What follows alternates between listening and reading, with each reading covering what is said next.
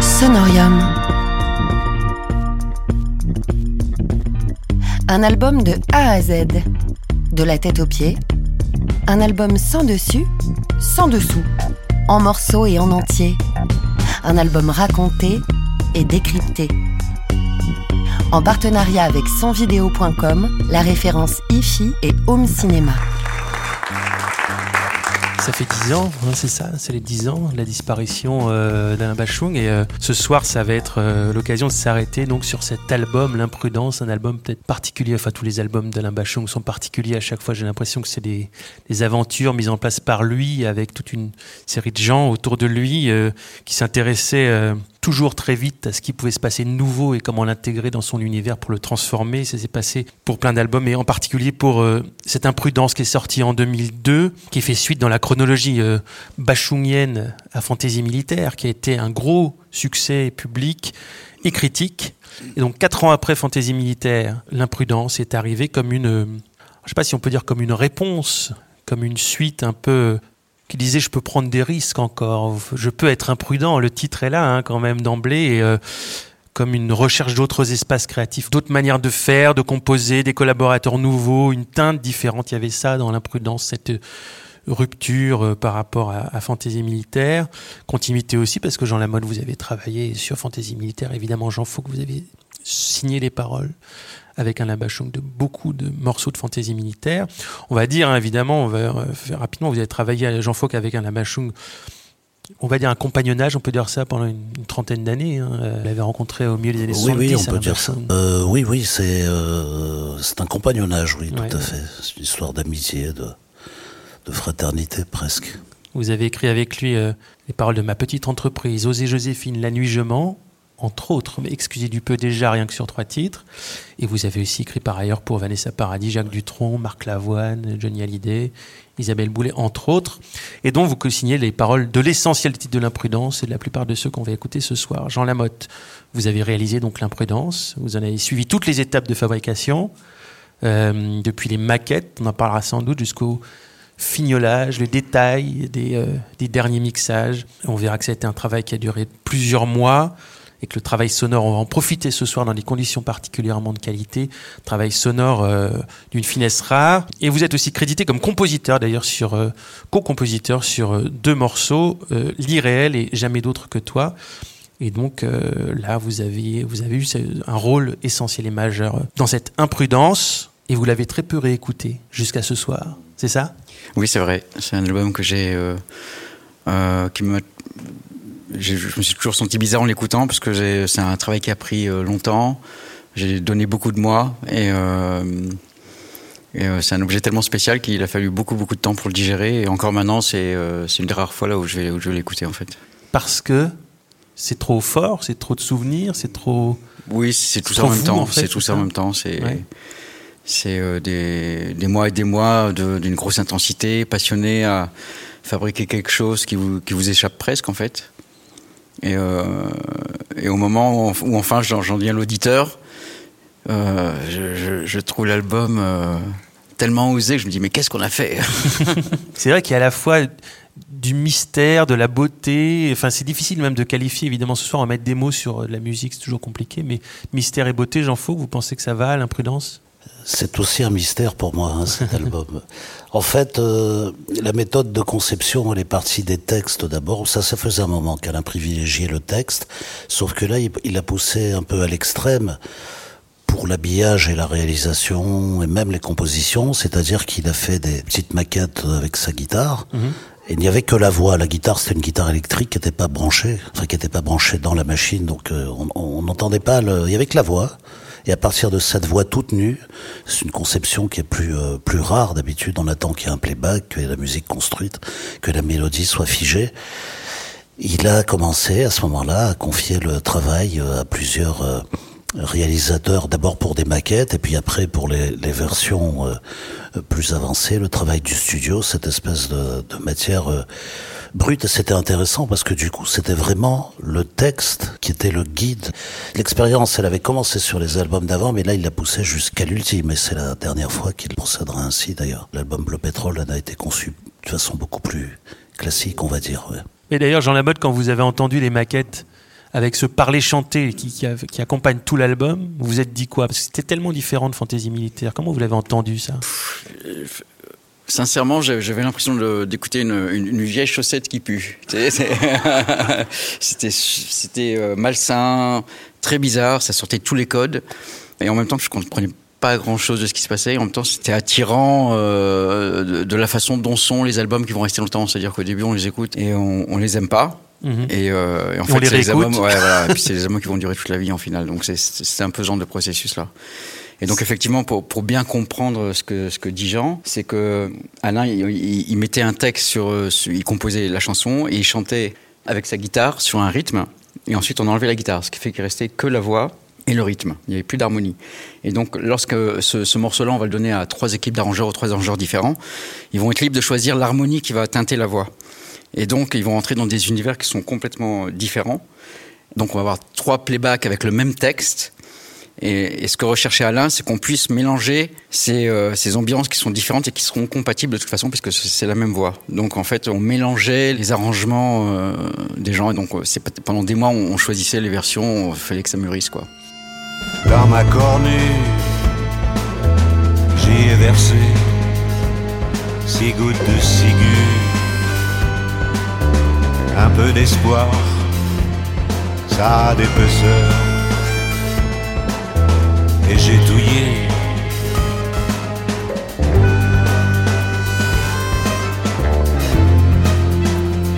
Du fond de ma boutique, monte un cantique,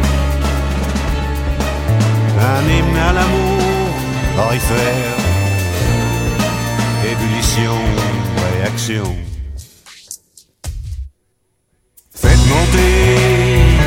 l'arsenic, faites monter mercure. Faites monter l'aventure au-dessus de la ceinture. Et les pépites, jetez-les aux ordures. Dans ma cornée, j'y ai versé une pincée d'orgueil mal placée, un peu de gâchis, un souvenir de ton corps. Dans ma cornée, j'y ai coulé une poignée de rage. Dans ma cornue, j'y suis tombé. Quelle autre solution que de se dissoudre?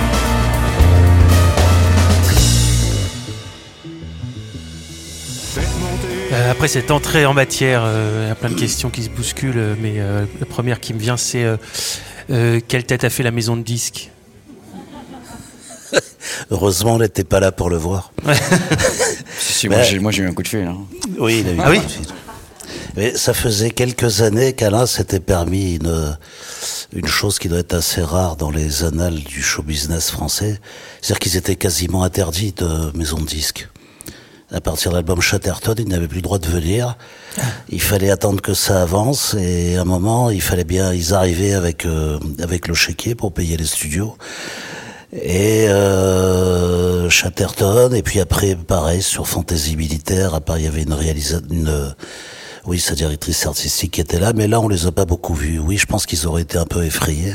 Non, mais ça, on est d'accord que sortant de Fantaisie militaire, Alain Bachung a les mains libres, il a vendu 400 000 exemplaires, il y avait Victoire de la musique, et il profite de cette liberté-là, en fait. On peut se dire que l'imprudence, c'est aussi le résultat de, de, de, ses mains libres, de cette page blanche possible, non? Bah, C'est exactement ça. Il pouvait s'offrir un disque où il n'y avait, pas de code, il n'était pas obligé de faire un, un, single? Oui, un single, ouais, c'est ça. C'était un, euh, peu, c'était un peu le morceau qu'on vient d'entendre qui était le single. ça, le Monté. Mais 4 minutes 20, déjà, rien que ça, c'est euh, que c'est pas la durée traditionnelle d'un single. Bah oui, maintenant on est plutôt dans les, dans les 3 minutes. Oui, mais donc l'accueil de la maison de disques C'est le coup de fil, c'était pour dire quoi, Jean Bah, qu'est-ce que vous avez fait?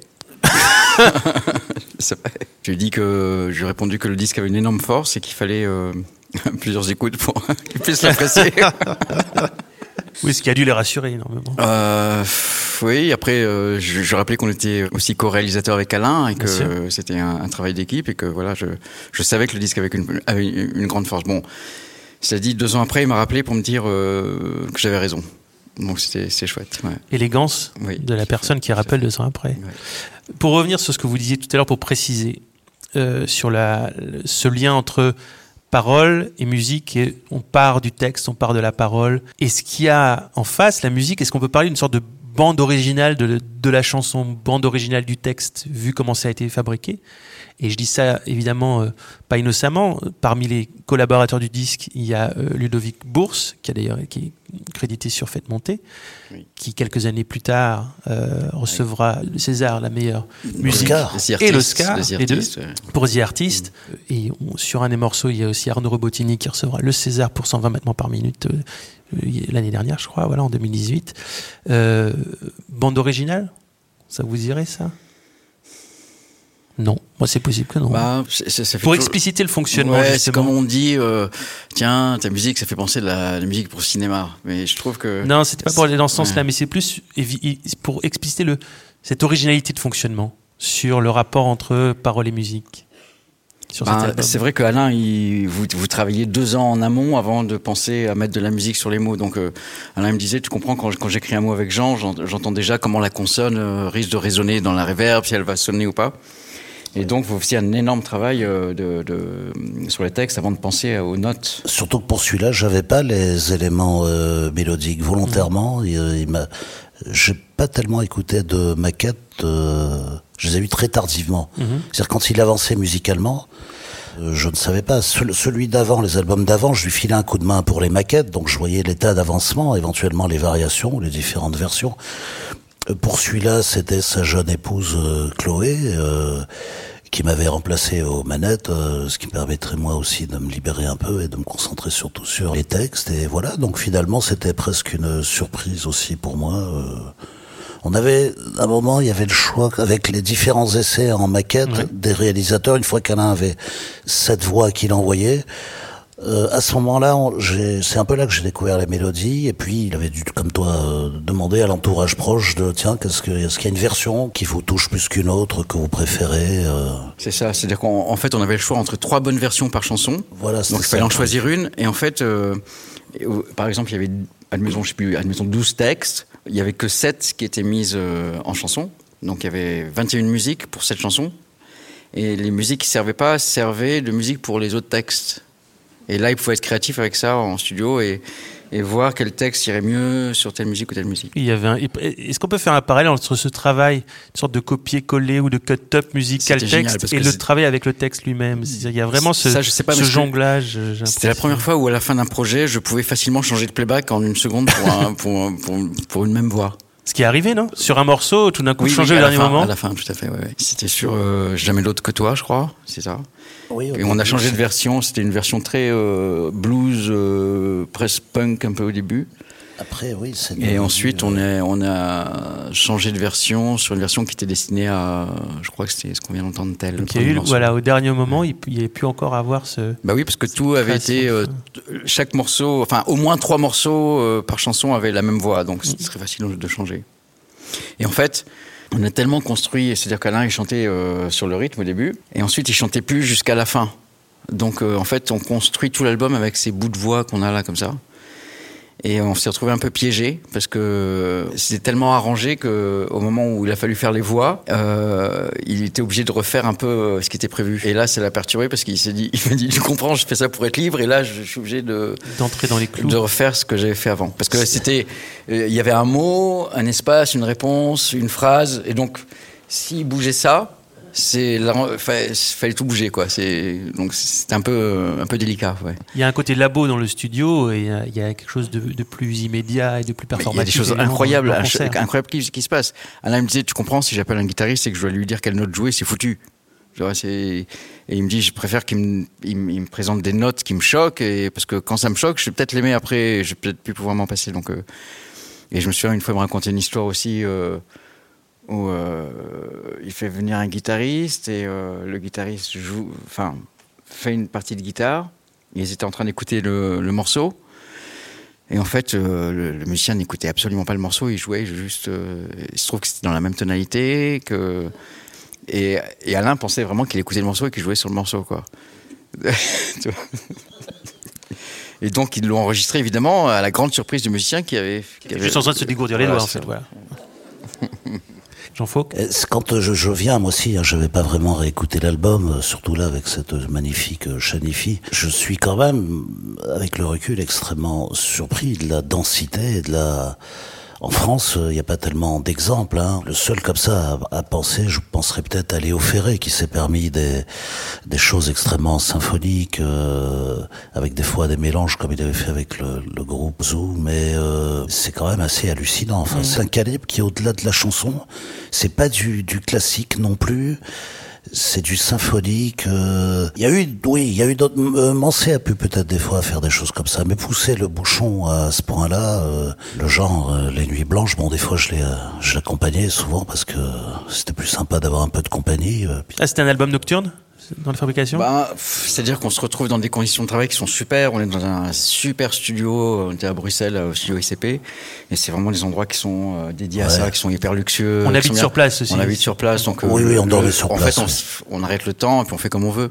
Mhm. Donc, euh, oui, on, on, navigue, euh, on navigue là-dedans. Quoi. bon, évidemment, moi, je suis le réalisateur, je suis ingénieur du son. Donc, je suis, là, je suis obligé d'être là du début jusqu'à la fin. Mhm. Et les musiciens peuvent arriver Ponctuellement, et vous, vous êtes oui, c'est ça. et, et, à là, tout à coup, le poids sur les épaules devient euh, très gros parce que pour la première fois, Alain n'est pas tellement présent. Mhm. C'est-à-dire qu'il vient d'avoir, il y a sa petite fille, Popée.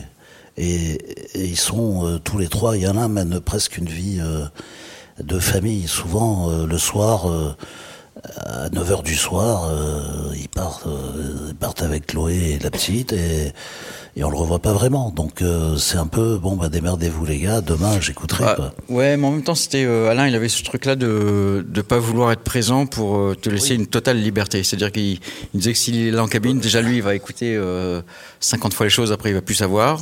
Il préfère écouter de loin là-bas et de pas influencer par son énergie sur, sur notre énergie.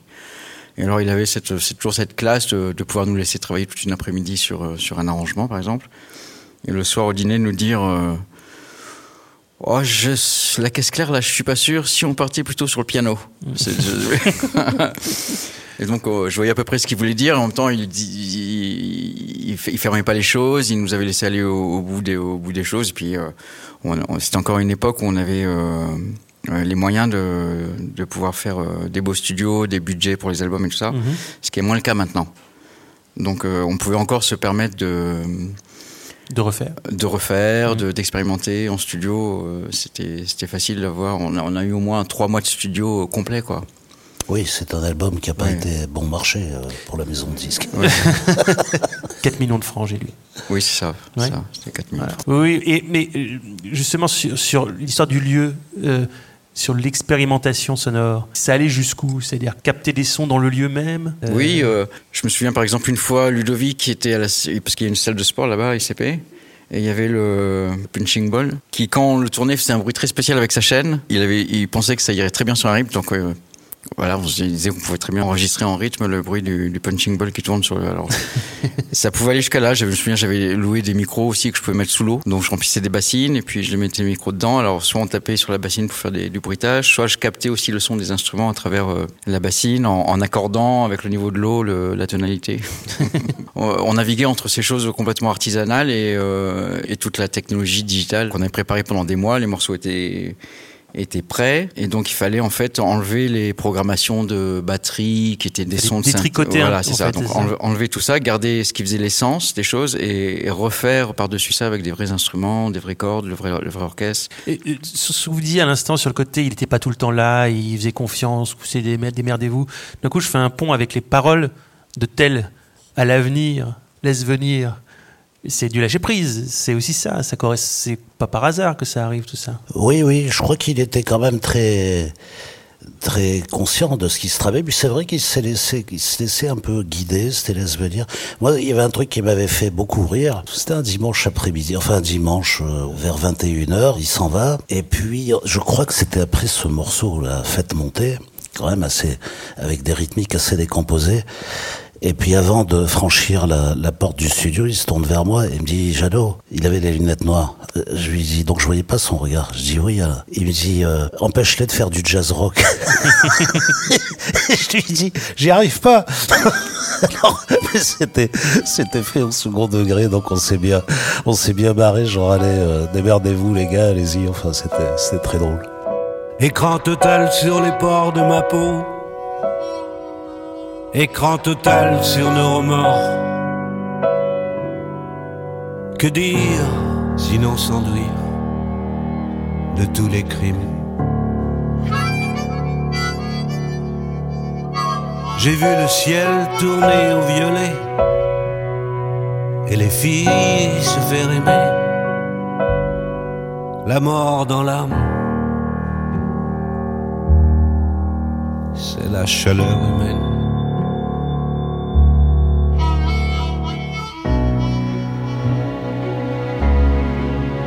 Désormais je me dors à atterrir, je me dors à ténèbres, à la tyrannie du jour.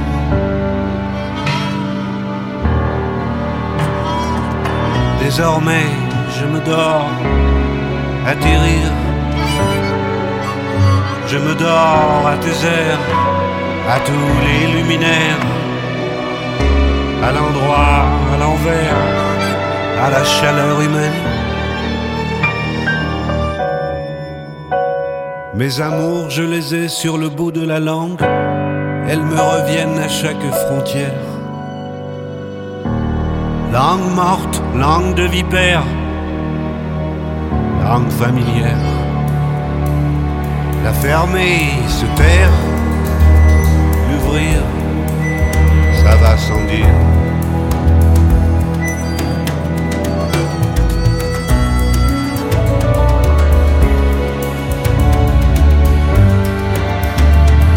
Désormais je me dors, atterrir, je me dors à nerfs Désormais je me dors à l'endroit, à l'envers, à la chaleur humaine.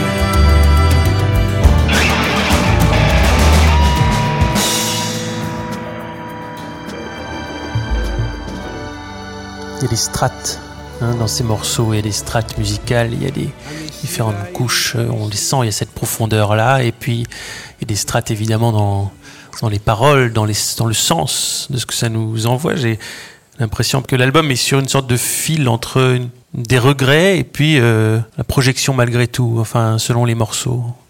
Jean Fauque. Bah, moi j'ai une immense euh, tendresse, enfin c'est plus que, que ça, pour mes bras. En fait, c'est ma chanson préférée d'Alain. Pour deux raisons. Euh, euh, les raisons d'abord euh, musicales, parce que je trouve c'est un morceau absolument sublime qui nous transporte complètement dans la, musique française de, de, Bussy, Ravel, toutes ces belles choses des souvenirs que j'en ai avec euh, Jean, euh, d'être euh, à côté de lui à la console et puis de le voir avec les, les, potages. J'avais l'impression qu'on était sur un bateau, qu'on était aux commandes d'un paquebot, mais un paquebot ancien. Je vais pas dire le Titanic, mais c'était plus cette atmosphère. un paquebot de, de, luxe qui avançait, puis il fallait éviter l'iceberg ou le... Alors ça, c'est la partie musicale, et puis il y a, il y a quelques chose qui est, qui est extrêmement touchant. C'est venu d'abord d'un texte assez léger qui s'appelait Je braconne, qui devait déjà être sur l'album euh, Fantasy militaire, cette chanson. Euh, bah, c'était l'histoire légère d'un type, je braconne, ça voulait dire qu'il allait... Euh, à droite, à gauche, c'était un peu une histoire sur l'infidélité, ou qu'il était en tout cas attiré par par les, les, jolies filles qui pouvaient croiser. Et puis il y avait eu son divorce pendant la période de de fantaisie. Et là, bon, c'était quand même encore dedans, c'était quelque chose qui était douloureux à vivre. Et c'est une espèce de, de constat d'échec amoureux qui est terrible, quoi. C'est un, un, aveu de faiblesse. J'ai pas pu te donner le bonheur. Mm. J'étais censé t'en censé, j'étais censé te... Et en gros, euh, je suis un pauvre type, et c'est de ma faute tout ça. Et à la fin d'ailleurs de Là, on n'entend pas, mais je me souviens, c'était extrêmement émouvant. On avait, on avait, il avait la gorge nouée quand il a fait la voix. À la fin, il, il sanglotait. Alors. Voilà les, les souvenirs. Et cette chanson, du coup, elle me touche chaque fois. Euh, je suis toujours aussi, aussi ému. Euh. Mais est-ce que sur, sur ce cas-là en particulier, mais sur les autres chansons, vous pouvez nous expliquer comment ça fonctionnait l'échange avec lui? Sur les textes Parce que les textes sont toujours co-signés. Il y a un livre euh, qui s'appelle euh, Sa belle entreprise de Stéphane Deschamps qui est paru l'année dernière. Il parle d'un processus de courbouillon, c'est-à-dire les échanges de plusieurs textes pour en donner un, une sorte de comme ça de, réduction, de densification. Oui, c'est vrai qu'il y avait de ça. C'était souvent des montages de. Alain faisait un peu ses choix. Lui, il travaillait de son côté. En fait, c'était plus on se, côtoyait plus que, on imagine plus les personnes qui sont à côté. Euh, euh, lui, d'abord, euh, lui était resté à l'ancienne. Quand j'ai à l'ancienne, c'est-à-dire au manuscrit, il avait ses, ses petits cahiers, cahiers d'écolier. moi, ce qui d'ailleurs nous aidait beaucoup, j'étais passé sur les sur les ordis portables, ce qui fait que ça permettait aussi d'avoir les mises en forme et les recherches tout de suite. Alors j'avais quartier libre, je lui amenais des choses, on se donnait rendez-vous en moyenne une à deux fois par semaine. Et ça c'était au long cours, dans le sens pas spécialement en préparant tel ou tel album en fonction de telle ou telle échéance? On commençait par les textes, toujours. La musique venait après. Mmh. Et puis après il commençait un peu à noter, à mélanger avec ses propres notes. Il y avait donc des fois il y avait ses idées à lui, des fois il y avait euh, un peu plus tard, je sais pas si c'est prévu qu'on l'écoute, mais euh, l'histoire de Marie-Jo euh, qui s'appelle euh, elle voulait gagner le paradis. Bon, ça, c'était mm. un thème à lui, mais il a puisé dans une autre chanson qui avait rien à voir, que je lui avais amené parce que, en fait, il m'avait pas dit qu'il avait eu cette idée. Il me dit, c'est marrant parce que tu m'as amené un truc et c'est pratiquement ce qu'il fallait pour terminer ce que j'avais commencé. Donc voilà, alors c'était une méthode euh, qui était des fois fatigante, hein, qui était qui était longue. Euh, il fallait faire fi de son orgueil parce que quand on dit le courbouillon, c'est qu'il me retenait quasiment 10% de, de ce qu'on écrivait. Pour cet album, j'ai écrit, euh, ça doit être 200 textes. Tout s'aboutit ou ça pouvait être des morceaux Non, c'était c'était presque l'écriture automatique. Du coup, je le soignais pas parce que je savais qu'il va. Enfin, je le soignais pas. J'écrivais de façon très spontanée. Euh, puis des fois, il y avait des, il pouvait y avoir euh, rien d'intéressant ou des des perles. Des fois, il y avait des choses, oui, qui m'enlevaient ou qui me cassaient, qui m'amputaient, je pourrais dire. Mais je m'en foutais quelque part parce que ce qui comptait, c'était le résultat. Et puis après tout, c'est lui le, le maître d'œuvre. C'est lui qui va les qui va les assumer. C'est pas mmh. moi. Qui c'est qui va après les chanter devant le, public, euh, c'est Alain Bachung, c'est pas Jean Fauque. Donc moi après j'ai fait mon propre album, là j'ai fait ce que j'ai voulu, je l'ai fait d'ailleurs avec les chutes. Voilà, j'allais vous dire, qu'est-ce que vous faites des chutes bah, C'est pour vous ou pour les autres Je voulais leur donner une survie assez... c'est un beau titre d'album aussi, hein, les chutes. à, ces, textes. Et euh, donc ça servait, ça a servi à ça aussi. Euh. Puis après, ça, c'est la base, les 200 textes. Mais après, il y a, euh, après, le, dossier pour chaque texte fait environ 15 pages euh, d'informatique. C'est là où le courbouillon commence. C'est-à-dire, au début, le texte, il peut faire 4 pages, droite, et quand il arrive à tenir sur une seule page euh, imprimée, deux au pire, là, on commence à, à pouvoir respirer. Mais ça veut dire que vous, vous découvriez les chansons au moment où vous étiez en studio avec lui?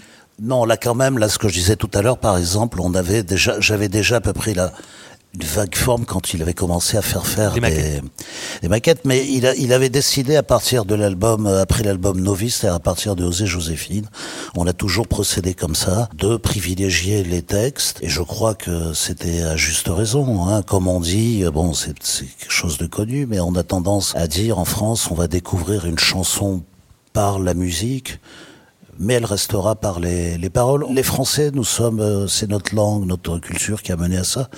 Nous sommes un peuple certainement plus littéraire que, que musicien. Mhm.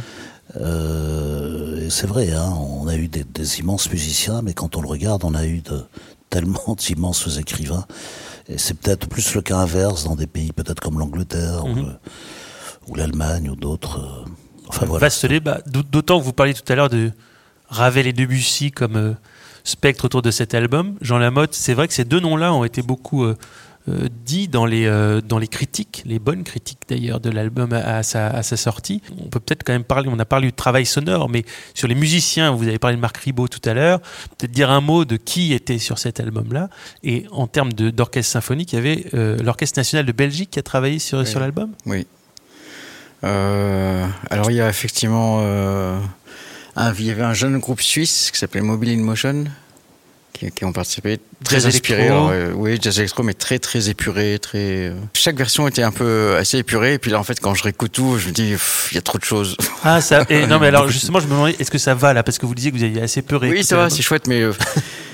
Euh, en fait, il, aurait fallu que j'ai encore plus de recul pour encore tirer plus l'essence. Je trouve qu'il y a trop d'éléments. Je trouve qu'il y, a beaucoup de ah, vous auriez choses voulu qui servent à rien là. à pouvoir laisser reposer et y revenir mm. en fait encore après. Oui. Là, je m'aperçois qu'il aurait fallu bien plus épurer que ça, en fait, dans ce que j'écoute. Il vous a pas dit ça d'ailleurs, à Je suis d'accord. Si. Oui. Bah, en même temps, voilà, ça, j'avais, j'avais 30 ans à l'époque, c'était, euh, j'avais pas le recul nécessaire non plus, peut-être, pour aller aussi vite que Euh. Mais euh, l'oreille change avec l'époque. ce qui se passait à 15 ans en termes de c'est un album qui renouvelle quelque chose, il y a quelque chose de l'ordre de l'avant-garde, c'est quand même compliqué de savoir doser. Bah, on manipule tout, on est dans l'électro, on est dans le classique, on est dans le, dans le, dans le jazz, on est dans le rock. Mm. On est... Dans la musique contemporaine, parce que vraiment, elle écoute certains morceaux, on se dit qu'il y a des strates qui sont de l'ordre de la musique contemporaine. Donc il y avait Mobile in Motion qui composait beaucoup dans cette, dans mm. cette veine-là. Il y avait Arnaud DeVos aussi, qui est un musicien, euh, fils de, pianiste, de mère harpiste, donc qui, avait, qui a une formation très classique, et euh, qui a fait euh, le dernier titre qu'on a écouté, la, ficelle. La ficelle, Il y a aussi le magnifique piano, ce qu'on entend dans mes bras de Steve, Steve Alors à la fin, effectivement, il y a un piano dans, de Steve Neve et ce piano-là, il apparaît parce qu'à la fin de un mois de session d'enregistrement sur tous les morceaux, on, s'est gardé trois jours pour interpréter un morceau par soir avec tous les musiciens en même temps. Et donc on, pouvait jouer les morceaux pendant 20 minutes, 40 euh, minutes. Et euh, dans la version de mes bras, alors on prenait le tempo toujours et un élément commun avec la tonalité de façon à ce que ça puisse être accord avec les autres morceaux. Et Steve Neve sort cette, magnifique partie de piano sur cette euh, partie d'improvisation. Et donc, j'ai ramené ça d'un moment qui avait rien à voir dans à la fin de la chanson. Encore un copier-coller. Encore un copier-coller. Élaboration ça, comme tout À fait, tout à fait. C'est rendu possible parce que c'est Pro Tools, parce que. Euh, bah, parce que le, le, digital permet effectivement de manipuler toute la manière sonore avec aisance. En fait, Alain a toujours été euh, féru de collage. Par exemple, euh, sur des albums où j'ai pas participé. Ce qu'il faisait avec les textes, il, aimait le faire en musique. Il trouvait qu'un solo de guitare était bien sur une chanson, il pouvait le recopier sur une bande et le renvoyer à la main sur une autre chanson encore. Et donc là, d'un seul coup, le Pro Tools permettait plus de passer par la bande, d'avoir toutes les informations directement et de pouvoir se dire, euh, tiens, si on essayait de mettre la guitare euh, de ce morceau-là, qui est dans la même tonalité, sur ce morceau-là, par exemple. Et donc, il adorait jouer avec ça, avec ses copier-coller. Sur l'album euh, Chatterton. et moi, j'étais engagé sur Fantasy Militaire pour ça, parce que je cherchais quelqu'un pour manipuler ces nouvelles technologies. Et euh, je venais de faire l'album de Brigitte Fontaine aussi, et il avait euh, adoré le morceau Genre humain. Donc euh, les, deux paramètres faisaient que j'étais convié pour Fantasy Militaire. Il repérait les noms, pour pouvoir éventuellement travailler avec eux. En tout cas, il savait qui pouvait lui plaire. Est-ce que c'est la même chose, qui, la même réflexion qui fait que Marc Ribot, guitariste new-yorkais, qui travaille avec Tom Waits en particulier, se retrouve sur, euh, bah oui, cet album? Il adorait Marc, mais avant Marc, évidemment, on est à Paris, on a, on a déjà les versions, on ne sait pas encore qui va jouer dessus, et on fait venir quelques guitaristes qui sont venus, puis finalement. Dont on les noms. Et finalement, euh, Alain aimait vraiment beaucoup Marc Ribot, donc c'est Marc qui est venu faire les guitares. Il y a aussi quelqu'un comme Arto Lindsay sur l'album, oui, qui est expérimental. C'est très expérimental. Américain, passé par le Brésil. C'est ces sons-là qu'on entendait très, de guitare très euh, distordue. Et lui, on, on l'a pas vu parce qu'on lui a envoyé les, les bandes. Ah par, il, a, il, a, enregistré chez lui à New York et il nous a envoyé les, sa matière. Et donc en fait, c'était des choses qui étaient parfois très épurées. Et puis plus le projet avançait, plus il y avait de matière. Ouais. Bah, auquel on s'attache et donc et ensuite, on a, on du mal, du mal à s'en détacher. C'est bien sûr euh, épuré, mais tu te dis pourquoi je vais sacrifier ça plutôt qu'autre chose. Euh, et ça fait, ça fait une fois un joyeux bordel, mais. donc là, en écoutant, il y a plein de petits détails qui servent à rien, quoi. Mais est-ce que Alain Bachon vous a dit ça? Euh, Qu'est-ce qu'il a dit après, deux si, ans J'ai eu une critique un jour, deux ans après. il m'a dit il n'y a pas assez d'effet sur les voix. Ah, Ça, on pourrait en parler des voix, parce qu'en plus, ça varie beaucoup d'un morceau à l'autre, mais il y a quand même une présence assez dingue qu'on ressent, j'ai l'impression, ce soir, en particulier avec euh, cette installation. C'est quand même, il y a une présence de, de, Et eh ben, après, voilà, c'est le travail du mixeur, réalisateur que je suis, c'est-à-dire qu'à un moment donné, on est-ce que la voix a plus d'importance sans effet ou avec effet? Est-ce que l'effet sert le propos ou pas? Donc je trouvais toujours que d'avoir les voix très brutes comme ça, très très devant, c'était c'est ce qui donnait le plus de force. Alors de temps en temps, je me risque sur certains passages à mettre des, des effets, des, des, profondeurs, des choses comme ça, mais j'ai pris le parti pris vraiment de, de, mettre la voix très très devant et très présente. Oui, avec et puis des plus ou moins mat quand même selon les selon les morceaux. Donc c'est ça qui m'a reproché. C'était. oui, mais il y a eu le coup de fil de la maison de disques pour vous pour vous dire quand même que c'était bien deux ans après. Oui, c'est vrai, c'est vrai, vrai. L'irréel. Ça, c'est un des morceaux sur lesquels vous êtes crédité en tant que compositeur. Oui. Euh, bah, en fait, j'avais proposé euh, ce, col, ce, enfin, ce collage, un collage entre deux chansons, euh, euh, et j'avais reprogrammé des choses par-dessus. Donc à la fin, elle m'a dit, bah voilà, euh, sans, toi, cette, euh, sans toi, cette version-là, n'existerait pas du tout. Donc, euh, il m'avait donné ouais, 25% des, de la composition de la musique. Très bien, on saura tous les chiffres. Merci beaucoup à tous les deux, Jean-François et Jean Lamotte. Grâce à vous. Merci. On a été à l'intérieur de l'imprudence. Ce podcast vous a été présenté par Sonorium en partenariat avec sonvideo.com. Retrouvez toute la programmation des sessions d'écoute Sonorium sur le site sonorium.fr et sur les réseaux sociaux.